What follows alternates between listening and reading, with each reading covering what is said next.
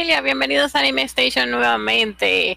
Hoy estamos aquí con un invitado especial, Rafter66, o como yo le digo, Nissan. Sí, mandé a Ursus de vacaciones.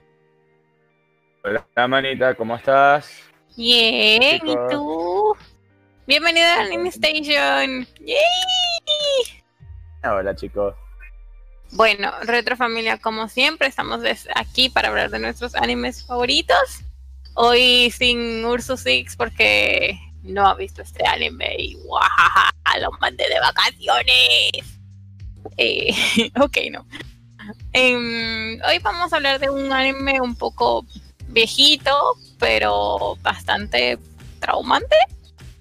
Eh, vamos a hablar de Higurashi no Kokoroni con como ya les dije, un invitado especial, After 66. Yo les digo Nisa. Y pues vamos en primero a hablar de Kigurashi, su, su ficha técnica, para que los que no lo han visto, aunque yo creo que ya a estas alturas podríamos todos haberlo visto, ¿verdad? Más o menos. Sí, bueno, este, si vamos a hablar en la, la ficha técnica de Higurashi no Kokoroni, tener en cuenta que este es un anime que es de una novela gráfica basada en un videojuego. Luego de que hacen esa novela gráfica es que el estudio de, hace la primera temporada de Higurashi no a cargo de un gran dibujante que tiene muchas cosas. De hecho, es el dibujante, es el encargado de diseño de personajes de todo lo que es el universo Monogatari, es Bakemonogatari, Kisumari y afines. Y bueno, Ah, por ahí tenemos mucho que hablar. Es un anime que tuvo una primera emisión en 2009. No, esa es la tercera temporada. La primera temporada tiene en 2000. Caramba. En el 2006, sí, en el 2006. Su novela ligera es del mismo 2006, pero previo, es de cuatro volúmenes este, su manga sale en emisión poco antes, pero no era netamente Higurashi no Ni, sino hablamos de que tenía que ver con el resto del universo. Las preguntas. Este, básicamente, Higurashi no Ni es un anime por, eh, de suspenso, terror psicológico, Estamos en un mundo que de verdad es muy apasionante. Ningún personaje es lo que aparenta. Un anime bastante corto. Es extremadamente extraño, demasiado extraño. Y de hecho, la historia narra a este pana que regresa a su, sin spoiler, eh, este pana que regresa a su ciudad natal y todo parece muy bonito y todo está bien y de repente empiezan a pasar cosas rarísimas y hay como una especie de loop temporal porque matan a uno, matan al otro, matan al otro y luego otra vez y así sucesivamente y es como ¿qué carrizo está pasando? O sea, es tal cual, el anime se basa este, en que el personaje principal Kabara Keiichi regresa a su pueblo, a Hinabisawa, y todo tiene que ver en base a un festival no voy a decir más nada porque puedo entrar en calor y puedo decir mucho spoiler. No, no, no, el spoiler este, no. Ahorita no. calma, calma. Y bueno, en base a eso el anime se transforma en una locura. Realmente es algo que uno no se espera el giro que va a tomar a lo largo de todas las temporadas. Todas las conexiones que tiene con otras cosas y es como que, oh, por Dios, o sea, ¿de dónde salió este mundo? Ya lo sabe. Dichosa las personas que la ven ahorita. Realmente porque puedes verla continua. En mi caso yo tenía que ver un episodio semanal y a veces quincenal, que yo la vi cuando salió. Era horrible tener que esperar porque este anime tiene la particularidad de que no te deja descansar. Que ver un episodio tras otro. Extraña, demasiado extraña. En verdad, y no sé, pues. Pero en cuanto al apartado visual, antes de que entremos al spoiler, por favor, no nos vamos a meter en spoiler. Estamos en la sección sin spoiler para la gente que no se acuerda o la que acaba de entrar por primera vez a Anime Station. Eh, vamos primero con la parte visual, el apartado, la música, esas cosas, antes de meternos en, en, qué rayos está sucediendo.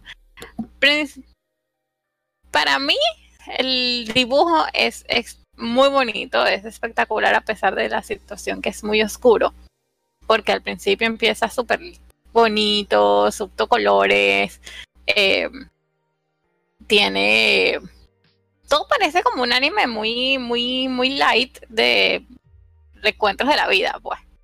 Y de repente empieza a cambiar de color y se pone mucho más oscuro, pero el dibujo es, muy típico de la época. Y es muy, bonito. y además tienes que tener en cuenta de que quien dirige el anime, la directora, la directora del anime, nada más y nada menos que Chiaki Kon, que fue la directora de Bleach, de Cantabile, sí de Unimeco. Estamos hablando de una directora que se especializa en ese tipo de anime. De una directora que tiene como que agarrado el timing, cómo hacer, cómo llevar historia y hacer un, que el dibujo y todo se plasme dentro de sí. Estudió Den, hizo muy bien la selección de ella. Este, ¿qué más te puedo decir? Eh, a nivel...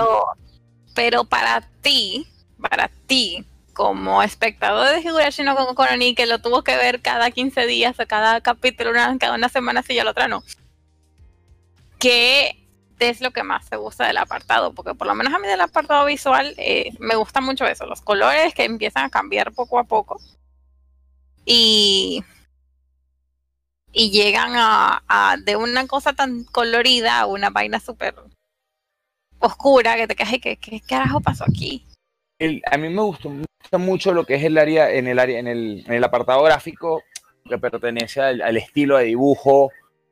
Para la época era un estilo de dibujo bastante, bastante particular, porque era un dibujo clásico modernizado para el momento. Entonces permitía atrapar a las dos vertientes, los chicos que estaban viendo anime por primera vez, las personas que ya teníamos mucho tiempo viendo anime, que teníamos cierto ruido con los modernizados en el dibujo. Entonces, eh, por allí me pareció súper interesante. A nivel visual, eso, eh, la selección de colores, los juegos, eh, los cambios de escena a escena, hacían dentro de los mismos personajes a nivel visual, te marcaba todo. no solamente necesitabas ver una imagen para saber ya todo lo que estaba ocurriendo a tu alrededor. A nivel visual, el anime me parece que estuvo muy bien estructurado. Realmente. Se puede ver en el video que estamos viendo de fondo en las pantallas con los cambios que tienen algunos personajes. Ya, ya. Vamos al apartado de audio. El audio es extraordinario. El audio. La música me pareció que te lleva, te atrapa y yo creo que te, te da. te pone enfermo. Ah, o sea, a nivel de audio, por lo menos es una rama que yo manejo bastante bien. Sí, tú qué sabes de eso. Miren, este, lo que son Foley Effects. Foley Effects me refiero a los efectos y a los sonidos que ocurren dentro del anime, mm. dentro de las películas y afines. Fueron muy bien logrados. Este, los espacios crearon a nivel sonoro, son increíbles, pueden generarte tensión de un momento a otro transformaron el opening, que es una canción, un espacio del opening, en un leitmotiv. Leitmotiv me refiero a, a, un sonido o a una secuencia sonora lleva ese anime o a ese, o a ese lugar. Ejemplo, tiburón. Todo el mundo sabe que cuando escucha el pam, pam, pam, pam, pam, pam, es tiburón. Es tiburón. Entonces con Higurashi ocurre lo mismo. Ellos hicieron mucho, esas, mucho eso. El opening un espacio del opening al anime. Wow, eso fue increíble. De los que vimos el anime, de verdad, eso es muy bueno. El juego de la naturaleza, como grabaron eh, las cigarras. Sí, las, las, cigarras. Como grabaron las cigarras, como grabaron los espacios abiertos. Bien, todo el mundo dice, no, las cigarras son es un elemento clásico en el anime eh, de psicología el anime de corte psicológico es algo muy normal cuando vas a tener una introspección de algún personaje. En animes medio gore, ¿sabes? Que tienen que ver ese, estilo. A la prueba Evangelion, cada vez que sonaba la, la, la cigarra, cigarra las introspecciones de Shinji, cosas así. Este, estas cigarras particularmente te daban otras cosas. Te llevaban a otros lugares. Te llevaban a otro sitio, te, te decían, aquí va a pasar algo ocurrió algo, era muy, muy, Exacto, muy, algo... muy particular. Y te lo te, te dice, te, te, es como en esas películas que tú sabes cuándo va a matar, van a matar a alguien, pues, o cuando ya, ya mataron a alguien. Aquí te, te, te lleva muy, muy, mucho, mucho, mucho al, al, al, al que está pasando algo, va a pasar algo. Incluso, incluso también te llevan a la calma, por eso te digo, o sea, ellos lograron utilizar un mismo elemento que te indica muchas cosas dentro del mismo anime. Sí, realmente el, el anime es, es- está muy bien llevado en cuanto a psicología, o sea, está muy... Ellos trabajan mucho, mucho- lo que es la psicología, la- la- lo que se llama psicoacústica, Sí. psicología del sonido. Sí, el, el- anime lograron muy bien. bastante...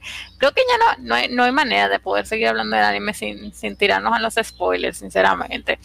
Es un poco difícil, Es un poco difícil, mm, entonces vamos a hacer una cosa, vamos a entrar a la parte de spoiler, no nos vamos a ir muy lejos con la parte de spoiler porque si no, no, vamos a arruinarle a la gente de spoiler. Pues, eh, spoiler alert, spoiler spoiler alert. Spoiler de aquí para adelante, señores, si usted no ha visto el anime, que no creo a estas alturas, creo que ya debería todo el mundo haberlo visto, si no lo ha visto se puede salir del programa, no hay ningún problema, y después de que lo vea lo puede aquí. Para la parte de spoiler no nos vamos a ir muy lejos porque vamos a arruinarle el spoiler a la gente.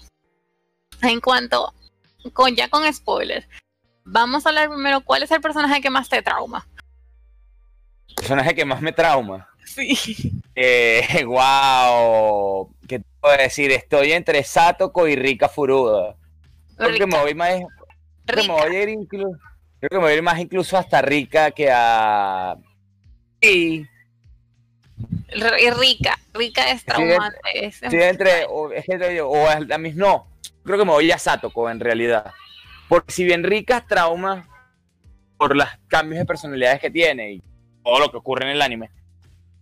Satoko me traumó fue el cambio de personalidad y lo fuerte que es ese personaje.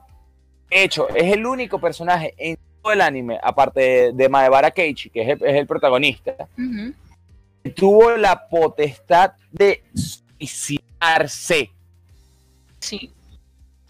sin problema alguno. Era el único personaje que siendo absurdamente alegre, porque una de las particularidades de Satoko era que era la más traviesa, era la más enérgica, la de más- la más fuerte, man. era la que hacía trampas cuando jugaban lo, el juego de las cartas del club de, de investigadores.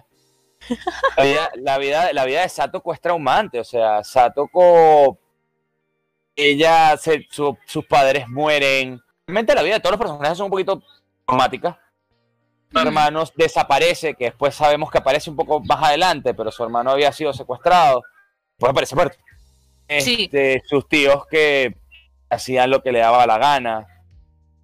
Este, Mion eh, era quien la protegía, que resulta y acontece que no, era la hermana de Shion en la Eh, Sí. adelante en el anime. Mierda, cuando, cuando llegamos a esa, cuando yo llegué a esa parte yo me quedé, ¿qué, qué es esto? No, por favor, porque a mí Mion me gustaba mucho, era un personaje muy chévere. Ella, ella era muy, muy esta tipa deportista y que todo, lo- todo le parecía bien y de repente empieza a sucederle estas cosas y yo, no, Lo que pasa es que la pana resulta y acontece que era la sucesora de un clan yakuza sí, la, la tipa... que gobernaba todo el pueblo y no lo decían nada. y era como que, No, no, no, no, extraño, mano. Pero, ajá, ¿y cuál es la escena? Porque ya no puedo, no puedo decir la escena que más te gustó, es la que más te trauma.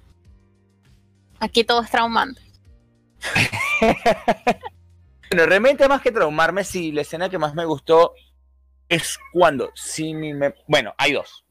Uno, cuando los cuerpos se comen, cuando los cuerpos se comen a, a Rika, Ujú. cuando tira, cuando a Rika la meten en el, en el, que la agarra la mala, me voy a robar ese spoiler Sí. para que por otras personas sepan qui- quién es. Y la secuestra y la dejan en el, en el templo de el Hinamizawa, en el templo. de Hoyashiro-sama. Vienen los cuervos y se la comen. Ay, sí, qué horrible. La otra es que es la parte que te estaba diciendo, es cuando Satoko se pega. ¿Es Satoko es Rika? Recuerdo bien, porque los dos personajes son muy cuchis. Rígeme, creo que es. No, esa es Rika también la que lo hace. No, es Satoko también. eh, Rika. Cuando se pone, pone un cuchillo en el, en el, el marco de la puerta y empieza a darse cabezazos contra el cuchillo y poco a poco Ajá. empieza a clavárselo más en la cabeza. Esa escena es muy fea. Sí. Esa escena fue muy hardcore, de verdad que sí. Bueno, para mí, sí. Para mí la, la escena, la creo que la escena que más me, impactó fue es la de escena donde, donde los cuervos se empiezan a comer a Rica. Yo me quedé, o sea, yo estaba viendo, eran, eran como las 3 de la mañana, vamos a estar claro, yo vi ese anime de noche y ese cuando ella la, la dejan ahí, todo, todo parece que todo va a quedar bien y de repente llegan los cuerdos y se le empiezan a comer y yo, ¿qué es esto? Obviamente no dormí, no dormí. Yo de verdad que, porque yo vi ese anime hace años, hace nueve años y claro, la mentalidad era otra. Y verga, mano. Eh, no sé, el Oh. anime todo te, te lleva a unos sitios que en tu, en tu propia cabeza que tú no sabes que, que- que realmente van a pasar. Y después, Ahora. cuando, dame un segundo, cuando, cuando te, entre comillas, te explican qué ha pasado, es como, no, no, no, esto no. Justamente eso te iba a preguntar. ¿Qué opinas tú de ese cambio drástico en la segunda temporada luego de que este es una suerte de Día de la Marmota todo el anime y en el capítulo 3, sí, en el capítulo 3 de la segunda temporada, 3, 2 de la segunda temporada, que en el primer capítulo te medio explican algo, pero ya en el capítulo 3 que van a cerrar el primer arco, explican que resulta que acontece que todo es un día de la marmota porque saltan entre muchas muchas Sí. líneas temporales. ¿Y tú qué? No, Dios mío, este tipo está loco, me acaban de destruir el Sí. cerebro. Una locura. La verdad es que cuando yo vi ese capítulo yo me quedé, me, me dio mucho, ¿qué te explico? Me dio como un boom en la cabeza, mi cabeza explotó, yo, ¿what? Para después, después cuando viene el, el- el- para que la gente sepa, un, como un spin-off, que es un mini con Anako Koroni, que todo es culpa de una de las de ellas, que como que le, le dan la vaina y que empieza ese loop temporal en donde tienen que, donde se matan entre todos y la vaina y yo, no mano. Por cierto, hay algo muy particular, ese anime. Eh, manera como está eh, hecho. Por que uno suele ver las sagas como que arco de tal cosa, arco de tal cosa, arco de tal cosa. Sí, Aquí el anime se basa es entre sagas de preguntas y respuestas. preguntas y respuestas. sí. La primera temporada, que por eso es el Día de la Marmota, son puras preguntas. Luego en la última, en la última temporada, que es Urashi, no- en la última temporada no es spin-off, Mm, no OVA, no películas ni nada, sino netamente saga central, donde hace novelas gráficas y ya. Es la saga de las preguntas, la saga de las respuestas, y donde explican todo eso. Y tú, como, no, No, Dios no. mío, no. No, y, lo- y, lo- y al final te dicen quién es rica y qué hizo rica, y tú como que, ¿qué? No, no, no. Eh, perdón. cabeza, como cabeza, no, por favor. Exacto, perdón. Tú, no, por Dios. Deténganse. Como que rica purude, no puede ser posible. La pana más cucha era la endemoniada. ¿Qué es esto? Dios mío. Cuando te dicen que, que, que eh, dígame cuando en esa parte cuando te dicen que, que, que cuando él quien empieza, empieza a pensar que hay que evitar que la maten. Pana, yo, no, mi, mi, mi, mi cerebro, mi cerebro no podía con eso, o sea, era demasiado trauma en, en una sola serie. Es Una locura, es ya no, locura. la, la verdad, la verdad, yo no sé tú, pero yo creo que de aquí para adelante no vamos a escolearle toda la serie a la gente, o sea, porque es, es- la gente tiene que verla, de verdad que sí. Tienen que eh, verla, es una locura, es una locura. El final, el final, el final es algo único, no lo voy a decir, No, no, no. contener, pero Entonces, el final es... creo, yo creo que podemos increíble. pasar, a, te- podemos pasar a las conclusiones porque nos vamos a ir en una y vamos a empezar a, A ir la mano. a arruinarle la, la, la vaina a la gente. Entonces, eh, para mí, como conclusión final, es uno, hay que verla. O sea, si, aunque a ti no te gusten los anime gore, porque no a todo el mundo le gustan los anime gore, no a todo el mundo le gusta este tipo de anime, vamos a estar claros. Pero yo creo que es un anime de culto que hay que ver. Todo el Es un mundo anime que llegó a ser anime de culto siendo virtualmente desconocido. Aunque el estudio que lo hizo fue gigantesco, porque fue Estudio Den. Pero estamos hablando de un anime que fue cuando salió realmente, por lo menos acá, yo que vivo en Venezuela, este, éramos muy, muy, muy pocas las personas. Eh, lo seguían. Que Yo di con ese anime fue porque un amigo que vendía anime me dice, Rafa, que ves anime por internet, búscate este anime. Va pasando semanal. De hecho, Así fue como di con el anime. yo creo que aquí entre nos fuiste tú el que me dijo de ese anime. Fue que te lo dije, te lo dijo como dos años después de haberlo visto. una que, es que fue cuando yo me mudé para acá, para la República Dominicana. Creo que fuiste tú mismo que me dijiste que no lo viera, porque yo ni pendiente, pues. Y, y la verdad que para mí, en verdad es un anime que hay que ver. O sea, eh, concluyendo, es un anime que hay que ver, yo lo recomiendo. Es difícil, ciertamente, pero es un anime que hay que ver. Y es, es necesario. Para ti, tu conclusión, ¿cuál es? Wow, conclusiones. Este anime de culto. Anime que requiere atención. Este anime que hay que darle la oportunidad. Si no lo has visto, velo. Realmente ese anime tiene que tiene conexiones con muchas cosas dentro del mismo universo del estudio Den, que la gente no sabe. Este anime loco, anime muy, muy loco. Es un anime que, si pones a ver, anime para muchos fanáticos, muchos fanáticos. Netamente gore. ¿Te gustan los animes misterio? Lo tienes. ¿Te gustan los animes psicológicos? Lo tienes. Si te gustan los animes de acción, lo tienes. Sí. ¿Te gustan los shoujo? Porque es- tiene algo de shoujo, tiene algo de shonen. Lo único que nos va a conseguir son mechas. Ya lo Joder. sabe, Lo único que falta. Pero Pero de nada, resto tiene todo lo demás. de nada, al final de cuentas hay que verlo. Es, y bueno, eh, ya hemos llegado hasta el final. Eh, nada, suscríbanse, denle like, eh, síganos, denos, eh, denos sí, si lo vieron, qué les parece. Si nada, que si quieren que veamos algún anime también nos pueden recomendar. Ah, No sé, pues suscríbanse, like, de todo. Y para los que los que nos siguen todas las semanas, la- nuestro próximo episodio será Ergo Proxy, que también es medio tostadito de la cabeza. Y yo espero que nos, nos oigan y pues nada, señores. Eh, Gracias por la invitación, Mari. de nada, yo me alegro mucho que estés con nosotros. Yo espero que te podamos tener más, más tiempo. Y pues nada, señores, cuídense. Nos vemos, nos vemos cuando nos veamos. Bye. Ay, Nisa, Nechan. Bye, Nisan. Cuídense. Eh, Cuídense, gracias por la invitación. Y ya saben, denle like, suscríbanse, bla, bla, bla, todo eso.